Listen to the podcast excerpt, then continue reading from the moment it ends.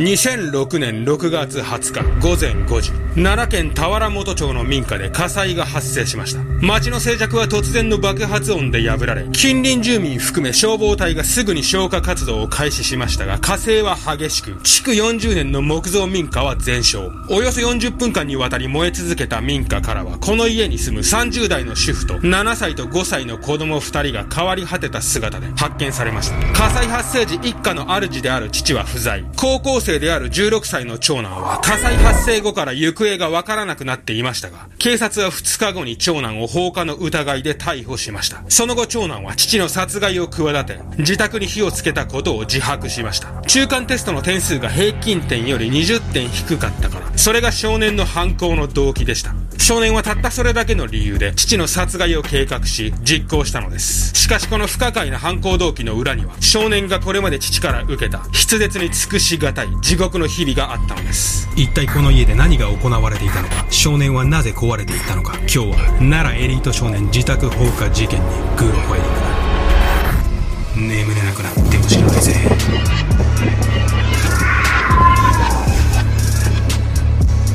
グロファイリングはご覧のメンバーシップ会員のほか多くのグロファイラーたちによって支えられています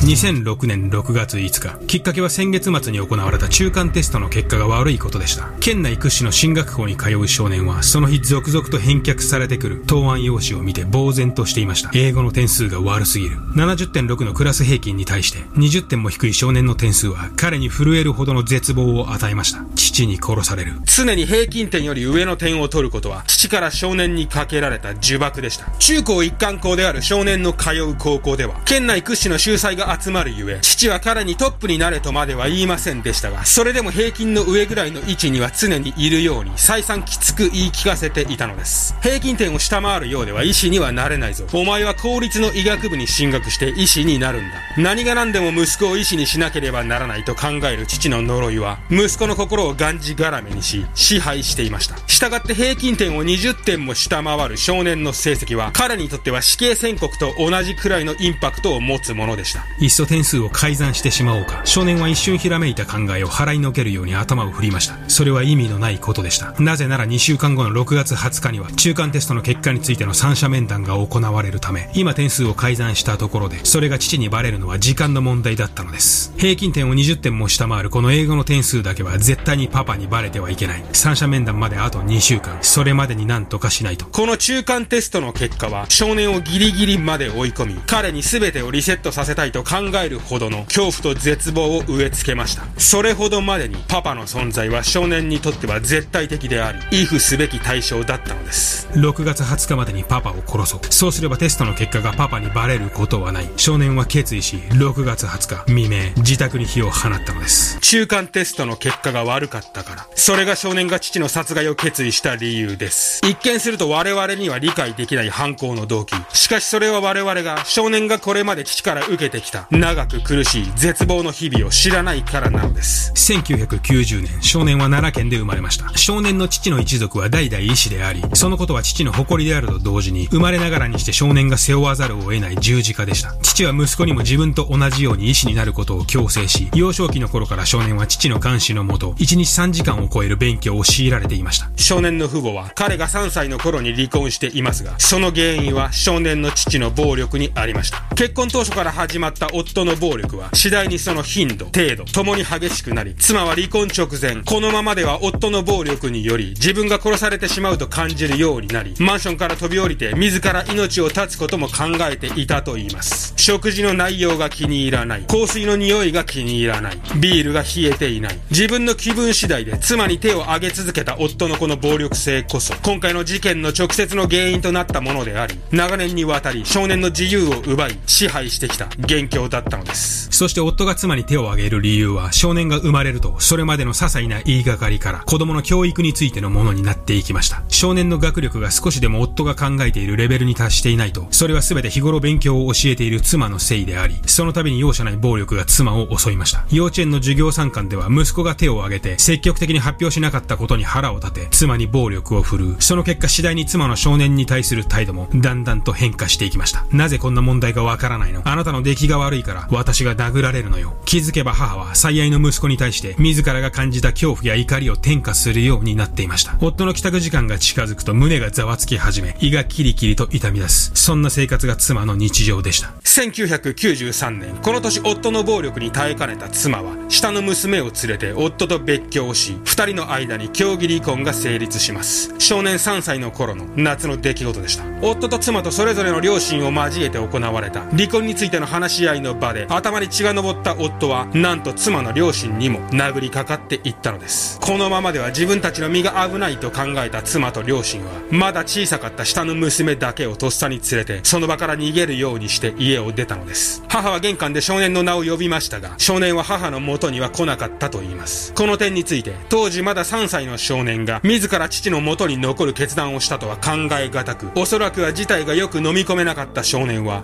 呆然とその場に立ち尽くしていたという方が適切でしょう。母はこの日以来、少年とは会っておらず、この時息子を連れ出せなかったことを深く後悔していると言います。この日以降、父の機嫌を損ねる母に関する話はタブーとされ、少年は母の名前さえも知らされていませんでした。少年は母に対する思いを強めながら、父の恐怖に怯え、日々を過ごすしかなかったのです。そしてこの離婚をきっかけとして、この後事件までひたすらに続く、常軌を逸した英才教育が本格的に始まったのです。父の異常な教育の原点には、医師一族としての自らの宿命と、もう一つの理由がありました。それは父が感じていたコンプレックスです。妻曰く、常々息子を公立の医大に入れると豪語していた父は、自らの学歴、すなわち私立の医大出身ということに、金の力で医師になったという強いコンプレックスを抱いていたと言います。また少年の母は専業主婦でしたが、母の一族が父と同じ医師の家系だったことも、父のコンプレックスを増幅させた原因の一つだと考えられています。自らの学歴コンプレックスと別れた妻への当てつけ、父は常に息子を立派な医師にしなければならないと話していました。それが自分の使命であり、別れた妻一族への意地であると。しかし子供は親の所有物ではありません。自らのコンプレックスは自らで解消するのが健全な思考であり、そこに子供を登場させる必要はないのです。子供が生まれることにより、親はもう一度自分の人生をやり直せるかのような錯覚に陥りますが、それは間違いであり、子供の人生は子供のものなのです。親にできることはサポートのみで、舵取りではありません。息子を医師にしたいと勝手に親が考え、勝手にやりたくもない勉強を強いる。それは親のエゴが生んだ大きな勘違いであり、その本質はただの虐待です。もちろん厳しい社会を生き抜くために、ある程度の学力は必要でしょう。しかしこの父のやり方はあまりにも同行していました。この父親の教育方針はあまりにも常軌を逸していたのです。父は少年に小学校入学前からひらがな、カタカナはもちろん算数の足し算、引き算を教え、出来が悪いと頭を殴り、罵声を浴びせました。絵本の音読や計算ドリルを1日3時間、休日も時間が許す限り勉強をさせていました。遊びとは無縁な勉強漬けの生活は、およそ幼稚園児の生活とは思えません。少年は小学校になる頃にはすでに掛け算を完璧にマスターし、その計算能力は小学校3、4年程度のものだったと言います。この点について驚くべきことは、少年の能力の高さはもちろんですが、何より父が3歳の幼稚園児に対して、すでに手を挙げていたという点です。幼稚園児に物事を教えるのに、顔や頭を殴り、大声でで怒鳴りつける。幼稚園児が掛け算を完璧にマスターするのに、どれだけの恐怖と、どれだけの我慢を味わったのか。少年は小学校低学年の段階で、すでに父に対して、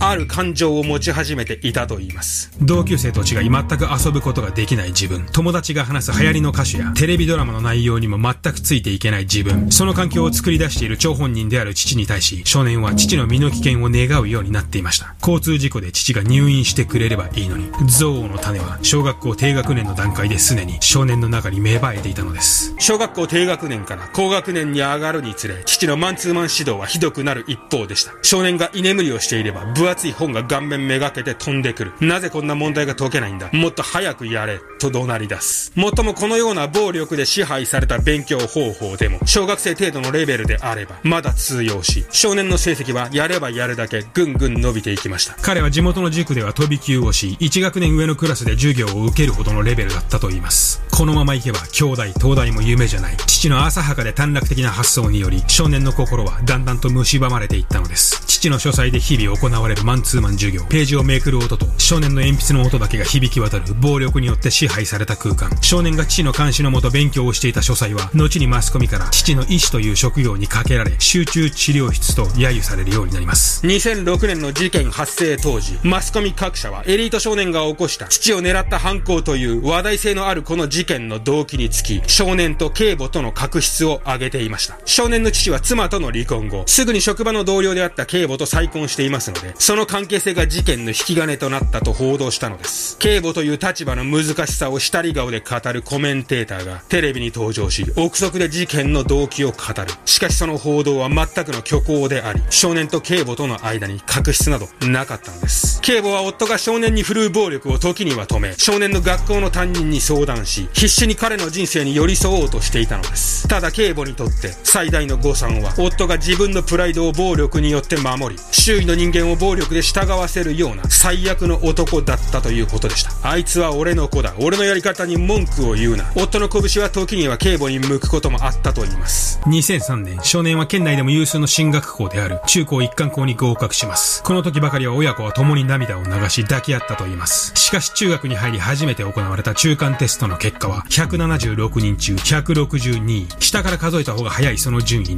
父は鬼の形相になり少年を怒鳴り髪の毛を引っ張り引きずり回し殴る蹴るの暴行を加えました。県内有数の進学校では少年がこれまで続けてきた恐怖に怯えながらの受動的な勉強方法では全く歯が立たなかったのです。さすがの父もこれには考えを改め中学入学から少年の成績は必ずしもトップでなくとも平均点以上であれば良いと考えるようになりました。緩和されたボーダーラインしかしそのボーダーラインは緩和されたからこそ死守することが求められたのです。これこそが少年が平均点以上の得点に異常なこだわりを見せた理由でした。少年にとって平均点は何が何でも死守しなければならない最低ラインでありそれを割り込むことは死刑宣告と同じだったのです。平均点以下を取ったら殺される本気で少年はそう考えていたのです。そんな中最初の事件が起きます。点数の改ざんです。中学1年の冬休み明けの課題テストのあまりに悪い成績に少年は自宅のコピー機を使って点数を改ざんしたのです。ひたすらに父に怒られるのが怖い。それさえ避けることができれば何だってする。少年の心はこの時にはすでに壊れ放火事件への秒読み段階にあったと言っても過言ではありません。しかしこの改ざんは成績が悪いことを気にかけた。担任教師からの電話で父にバレてしまうのです。激怒した父が取る行動は一つでした。少年はひたすらごめんなさいと口にし時が過ぎ去るのを待つしかありませんでした。暴行後少年の髪の毛はその箇所を触っただけで大量に抜けるほど強い力で父に握られていたとと言います。この時父は考えるべきだったのです。なぜ少年がそんな行動をとったのか。なぜ彼が大きなリスクを背負ってまで点数の改ざんをしなければならなかったのか。少年は本来おとなしい性格で学校では友人も多かったと言います。かしそんな少年も中学2年になると父に対してだんだんと反抗的な態度を取るようになっていきます。父を睨み返し時には父に向かって言い返すこともあったと言います。なんでいつも殴るんだよ。そんなに怒らないでよ。僕も一生懸命やっているんだよ。そしてこの中学2年の頃から少年の中ではこれまで漠然と抱いてきた父の命が危険にさらされればいいのにという思いがより現実味を帯び具体化していったのです。表面張力を破りコップの水が溢れ出すように少年の中での憎悪はこの後のある事件をきっかけとして暴走し始めます。中学2年3学期の期末テストでのこと。父の監視のもと前日深夜3時まで勉強をしていた少年はこの日行われた理科の試験で公式が全く出てこずカンニングをしてしまうのです。もっともこの時少年は参考書を堂々と自分の机の上に広げまるでバレることを一切恐れていないかのような振る舞いでカンニングを行いました。それは教師も驚くほど大胆なものでした。おそらく少年はこの時幼少期から繰り返されてきた父の暴力による支配にとことん疲れ果て半ば投げやり的に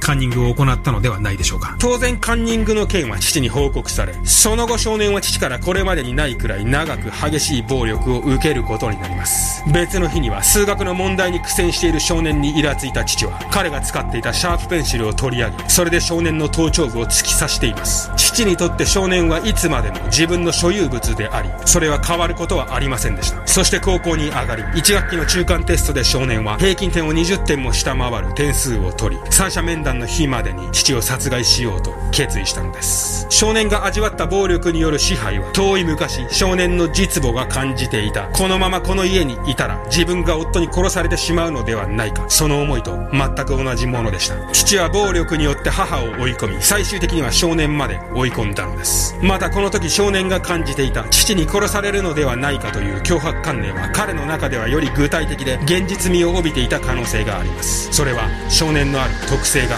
関係していました。広範性発達障害。広範性発達障害とは脳の異常により引き起こされる神経発達障害の一つであり、その症状は独自のこだわりや対人関係の困難といったものが見られ、2013年以降は自閉症スペクトラム障害と呼ばれています。裁判所が行った精神検査で少年にはこの障害が認められています。そしてこの障害の特徴として相手の言葉を文字通り解釈してしまう自義性と呼ばれる症状があるのです。そうです。この特性により少年は父の殺すぞという言葉を額面通りに受け取っていた可能性が非常に高いのです。これまでの経験と少年の特性が重なり、事態は取り返しのつかない方向に転がり始めていました。テストが返却された日は6月5日、三者面談は6月20日、結婚まで2週間以上はある。面談日までに父を殺害できれば問題はない。父の殺害を決意した少年は日々方法を考え始めます。包丁、バット、ゴルフクラブ、庭石、市内など凶器として使えるものは何かないか。授業中就寝前父の監視下で勉強をしている最中少年は考え続けました。そして6月12日保護者会の8日前放火をすればいいのだ。少年は放火をし家ごと燃やしてしまおうと考えついたのです。父と共にこの嫌な思い出しかない家を焼き払って自分はどこか遠いところに逃げて自由に暮らしていくんだ。家は築40年以上が経過している木造住宅でありそれはよく燃えるだろう。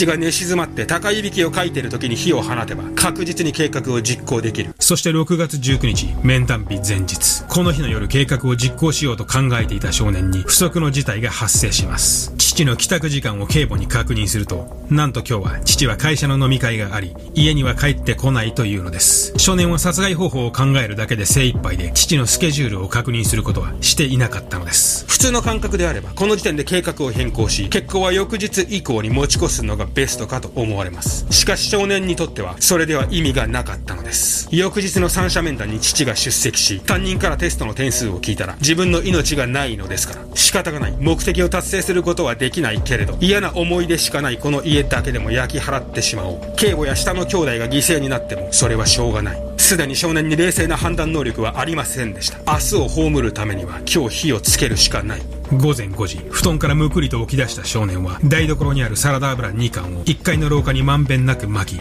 タオルに火をつけ、それを廊下に投げました。少年は家が燃え始めるのを確認し、勝手口から家を出て、最寄り駅に向かいました。静かな住宅街に爆発音が響き、近隣住民が目を覚ますのは、それから数分後のことでした。もっともサラダ油の引火点は、通常であれば250度程度とされていますので、少年が撒いたサラダ油にはさほどの効果はなく、家が全焼したのは木造家屋ゆえのものだと考えられます。その後少年は奈良、京都の駅、さらには公園を徘徊し、犯行から2日後の6月22日の午前8時頃に空腹に耐えかね民家に侵入した際に逮捕されました。全焼した家の焼け跡からは就寝中であった警護と少年の腹違いの弟と妹の遺体が発見されています。事件後すぐに連絡を受けた父は自宅に駆けつけ3人の遺体と対面し、むせび泣きました。2006年10月、家庭裁判所は少年の精神鑑定の結果と、この事件の根本は少年をここまで追い込んだ父の考え方や行動にあることを考慮し、少年の処分を刑事処分とせず、保護処分とし、少年を中等少年院に送致することを決定しました。事件後少年と再会した父はこれまでの自らの行いを少年に対しひたすらに謝罪しましたが、果たしてそれは少年の目にはどう映ったのでしょうか。無関係な3人の犠牲者を出した放火事件から、我々は何を教訓とすべきでしょうか？